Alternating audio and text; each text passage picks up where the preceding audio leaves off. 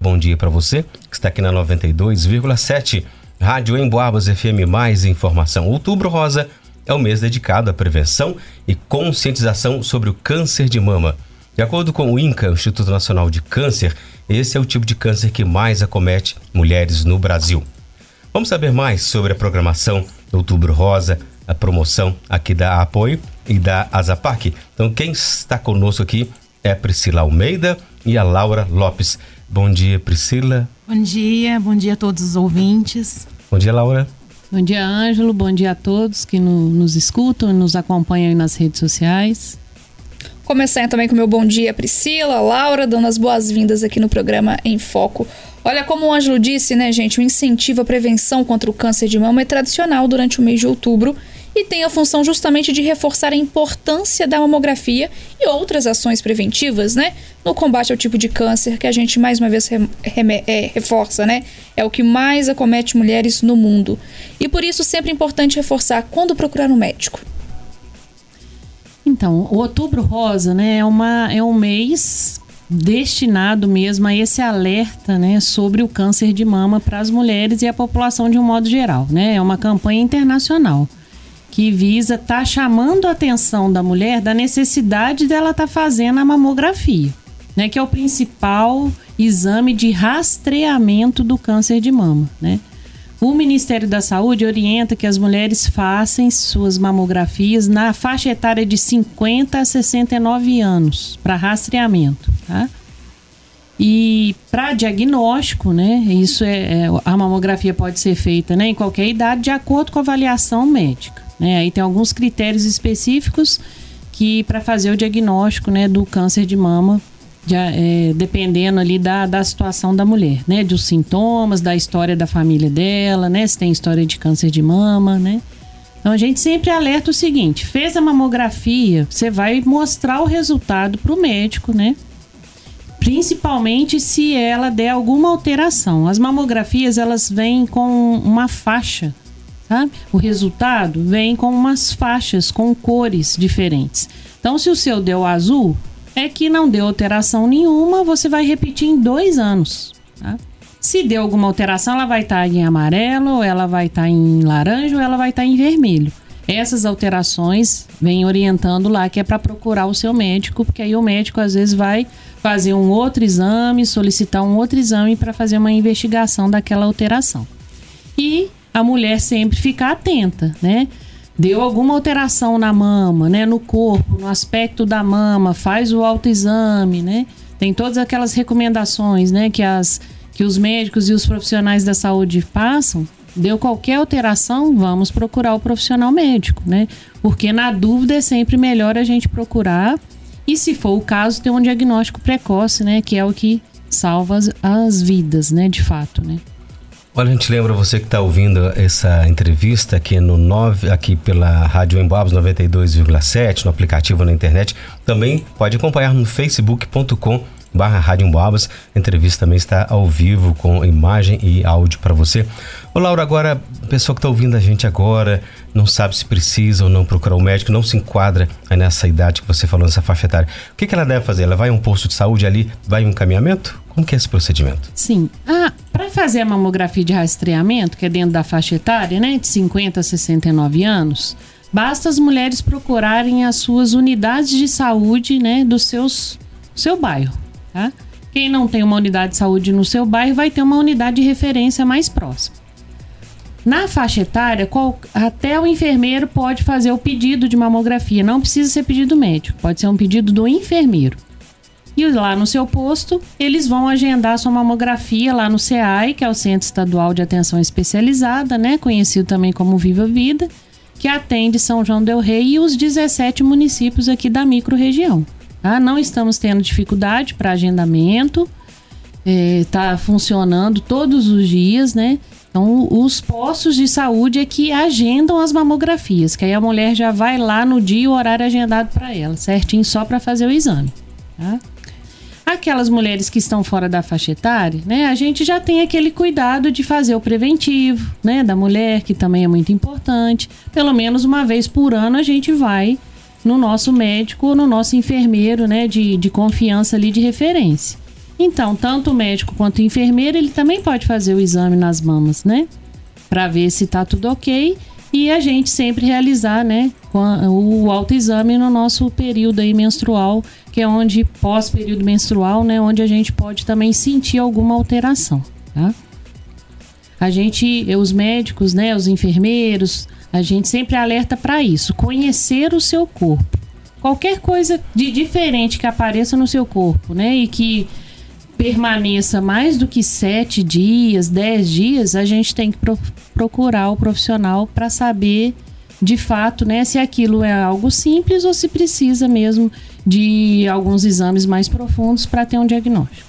É interessante essa sua fala sobre a não dificuldade em realizar o exame, porque é, isso não condiz com a realidade brasileira e nem do Estado. Por exemplo, tem uma informação aqui que em Minas nós temos cerca de 2,4 milhões de mulheres na faixa etária de 50 a 69 anos, que é recomendada para fazer mamografia pelo Ministério da Saúde, né? Temos uma média de 75% de pacientes que dependem do sistema público e 25% que tem convênio. Sendo assim, em média, mais ou menos 1,8 milhão de mulheres deveriam fazer mamografia a cada dois anos, que foi o que você disse pra gente, né? Em 2020 e 2021 foram cerca de 400 mil exames, ou seja, uma defasagem de 1,4 milhão de exames em em dois anos pelos dados de, do Instituto Nacional de Câncer. Quem explicou isso é Ana Maria, que é presidente da Sociedade Brasileira de Mastologia. Então, essa dificuldade para fazer o exame não é a realidade aqui de São João Del Rei e da região, certo? Nós passamos por essa dificuldade sim por causa da pandemia, uhum. né? 2020 é, depois que foi decretado né, a pandemia, não, não se realizou os exames né, preventivos, não só o, o, a, a, mamografia, né? Mas a maioria deles, né? Sim. Preventivo ficou sem fazer, né? As consultas nos postos de saúde foram suspensas, uhum. né? 2021 ainda, dependendo do mês, né? Aí tinha mês que tinha, tinha mês que não tinha, ficou suspenso durante muito tempo, né? Então agora em 2022 que de fato voltaram a se fazer esses exames de diagnóstico precoce que a gente fala, né? Da prevenção, né? Então tem pouco tempo que a gente voltou a fazer. Mas voltamos ah, então. Voltamos, agora sim. Agora eu posso falar para você que ainda no, no, primeiro semestre ainda estava ainda se organizando a unidade de saúde, no caso lá o CEAI, que é onde faz as mamografias pelo SUS, devido à questão do concurso público em São João, né? Sim. Porque aí estavam ainda os, os novos funcionários, né, entrando na unidade. Mas agora de julho para cá, não tem tido dificuldade, mas ainda existe uma demanda reprimida, né? Existe essa demanda reprimida porque foram dois anos praticamente Sim. que as mulheres ficaram sem fazer. É. Mas é importante a gente só esclarecer que está sendo feito, né? Justamente porque muitas pessoas às vezes não procuram porque ah, a ideia é demorado, né? Uhum. Nossa, tem uma filha e tudo. Realmente, tem um prazo e esse prazo é normal para qualquer tipo de exame, né? Muito difícil a gente conseguir realizar um exame pro SUS de um dia para o outro, né? Porque a gente sabe justamente da demanda. Mas de qualquer forma, é muito importante saber que tem funcionado, pelo menos agora em 2022. Principalmente se for para diagnóstico, gente. Se for um, um, a suspeita de câncer de mama, a mulher não vai esperar para fazer mamografia. Tem um pedido médico lá direitinho, tá, tá preenchido corretamente, dentro dos critérios do Ministério da Saúde, ela consegue de hoje para amanhã. O rastreamento vai de acordo com a próxima vaga, né? Porque não tem urgência para fazer. Mas no momento a gente pode falar que está em pleno funcionamento a realização das mamografias pelo SUS em São João del Rei. E, e, como que é, de uma maneira geral, feito o tratamento? E como que as duas associações né, que nós temos agora, além da APAC, Associação de Amparo a Pacientes com Câncer, temos a APOI, né, Associação de Apoio à Pessoa Oncológica e Idoso. Como que é o tratamento? Como que essas associações auxiliam? Onde elas entram nesse caso? É, no caso né, da ASAPAC, né, que já está aí um certo tempo né, em atividade, ela é, acompanha diretamente o paciente que foi diagnosticado com câncer, diretamente. Né? Ele é, passa lá pela Laura, faz o cadastro, né? foi diagnosticado, saiu do CTO. É, a gente sabe como é difícil, né? Receber uma doença, é uma, uma notícia de uma doença, sim, mas que lá na Zapac tem né, todo um pessoal preparado para estar tá acolhendo e explicando e a gente ir lá dando todo o apoio e suporte durante este tratamento. E a POI, né, que é um bebê ainda, é, fomos inaugurados em julho. É, ele é uma ampliação do trabalho da Zapac, né? É, lá na Azapac, o paciente fica durante o tratamento, como eu disse. Então, ele teve alta do CTO, né, bateu o sininho, muita festa, né, ele passa agora a estar no controle daquela doença, passando assim de 5 em 5 anos, de 6 em 6 meses. Ele também tem a alta da Azapac, né, Laura? Uhum. Porque aí ele vai estar tá dando espaço e lugar para uma outra pessoa que está chegando também, né? Então, é, lá ele fica durante o tratamento, então a APOI viu uma necessidade de estar tá dando cuidado logo após esse tratamento também. Né? Porque aí ele ficava lá na Zapac, fazia o seu acompanhamento com a nutricionista, com a fisioterapia, com a psicóloga e terminava, né, aquele tratamento, ele se distanciava, né, porque ele já tinha sido desligado da Zapac. E aí acaba que ele ficava, não ia procurar outro lugar, né, talvez por condições financeiras, né, e é, parava por ali mesmo. Então, a né, é uma extensão desse trabalho. Assim que o paciente tem alta, né, ele pode procurar a e lá ele vai ter o acompanhamento, então, do que ele tinha da Zapac. Lá a gente tem a fisioterapia, que está em pleno vapor, né, com o pessoal do Uniptan. É, nós temos acompanhamento com a psicóloga também, né, que faz o acompanhamento desse paciente que estava lá cadastrado. Né? Futuramente vamos ter nutricionista, fonoaudiólogo. E a POI agora também vem amparando e cuidando do idoso acima de 60 anos. Né? Aquele idoso que está em estado de vulnerabilidade, em casa, acamado. É, lá a gente está né, tá dando todo o suporte com fralda, com medicamento que ele não consegue na rede pública ou tem a dificuldade de comprar. Né? A gente faz lá é, as nossas campanhas para poder estar tá levantando né, é, as doações para estar tá ajudando esse idoso e também com o suplemento alimentar. Tudo de acordo né, com a nutricionista, né, que já vem acompanhando esse idoso ou até mesmo o paciente é, pós-câncer, né, que está em controle. É, todos eles com encaminhamento, eles podem ser cadastrados na APOI também. Hoje a gente está em torno de 200 pacientes cadastrados lá. Na apoio? Na apoio. E quais os procedimentos, então, para conseguir esse apoio? Isso. Lá é, nós temos assistente social, né, que é a Lila Márcia, ela que faz né, o, o contato é, diretamente com o idoso ou com o paciente também, é, oncológico, é, trazendo os documentos pessoais, né, CPF, identidade, cartão do SUS, comprovante de residência e comprovante de renda. Ali ela faz né, uma, pesquisa, uma pesquisa socioeconômica, vê a, a, real necessidade daquele paciente, daquele idoso, e ver como a associação pode estar ajudando no primeiro momento. Né? Graças a Deus, até agora, até este momento, nenhum idoso ou nenhuma pessoa que tenha se cadastrado lá não saiu com um benefício. Algum benefício a gente conseguiu, ou com a fralda, ou com atendimento é, psicológico, ou com atendimento fisioter da fisioterapia. Nenhum deles saiu de lá sem é, um benefício. É, por enquanto, essa é a nossa proposta, né? Que todos que venham nos procurar saiam de alguma forma, né? Beneficiado, é, é, assim, aliviado, né? Porque se foi procurar ajuda é porque está precisando, né? Então, é, até agora, né? Graças a Deus a gente está conseguindo suprir essa necessidade. E é, eu queria falar também um pouquinho né, da, da nossa, do nosso objetivo da apoio, né? Que fazer ali um centro-dia. O que, que é um centro-dia? É fazer com que o idoso ele possa ter um lugar para ele ficar, ele fique com a gente de manhã, é, à tarde a família vem buscar e ali a gente vai desenvolver várias atividades, né? Artesanato, dança, música, é, culinária e né, a gente está batalhando, fazendo campanhas para a gente poder estar tá conseguindo um espaço, né, para que a gente possa estar tá acolhendo esse idoso. Não é para morar, é para passar o dia mesmo. Uhum. Agora vamos falar sobre a programação, o que está sendo preparado aí para a semana do Outubro Rosa? Sim, a nossa programação tá bem bacana esse ano, né? A gente com essa parceria, né? As duas associações, a ZAPAC, a APOI, pessoal do Lions, né? O CEAI, né? O Centro Estadual de Atenção Especializada, é, Unipitan, né? Então a gente uniu forças para fazer uma programação aí bem bacana. Toda parceria é sempre bem-vinda, né? Sim. Fortalece, né, muito e a gente tem um alcance maior, né, que é o nosso objetivo aí no Outubro Rosa, né?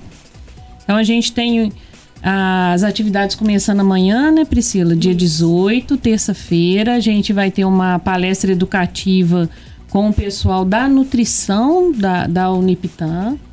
É, a importância, né, da a relação do câncer com a nutrição, promovendo saúde através dos alimentos. Essa atividade vai ser realizada lá na Zapac a partir das 15 horas, né? É aberta a toda a população, tá, gente? Todas as atividades que a gente vai falar aqui não é só para os pacientes cadastrados, não. Porque o Outubro Rosa é para a população, né? Para a gente chamar a atenção da população em relação ao diagnóstico precoce do câncer de mama.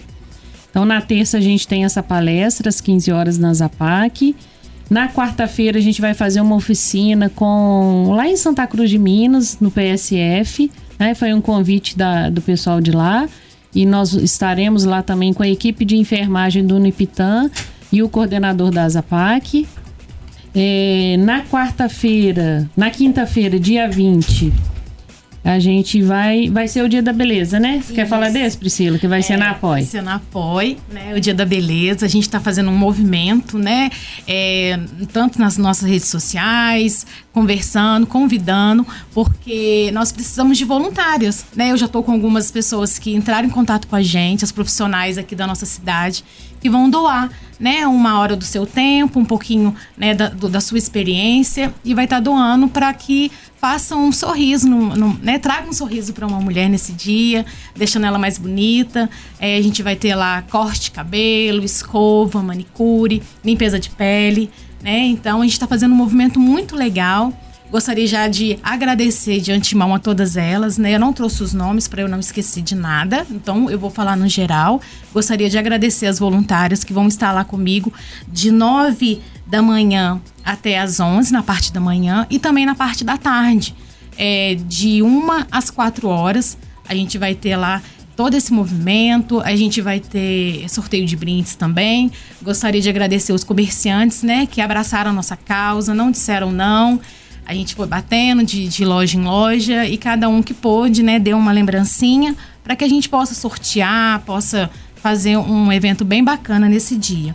A gente vai ter lá muitos profissionais de saúde e também uma palestra, né, com as meninas do, do projeto Rosa, que elas estão lá é, fazendo um, um trabalho muito legal é, junto às pacientes que passaram por uma mastectomia, então né, são bem vulneráveis e elas estão lá né, com esse projeto muito legal. A gente vai fazer uma palestra é, a partir de uma hora da tarde e todos estão convidados, né? Assim como a Laura disse, é, está a extensão é para todos aqui da nossa cidade, né? Aqui das, da região. Quem tiver oportunidade está aqui na nossa cidade.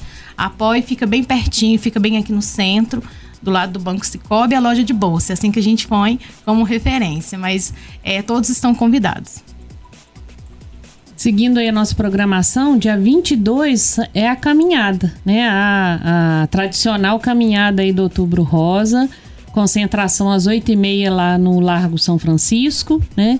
E estamos bem animados esse ano, né, Priscila? Com a turma já bem bacana aí que confirmou presença. Então a gente vai fazer uma caminhada bem bonita pelo centro da cidade, tá? Então quem quiser participar também está aberto a todos, idosos, crianças, mulheres, homens.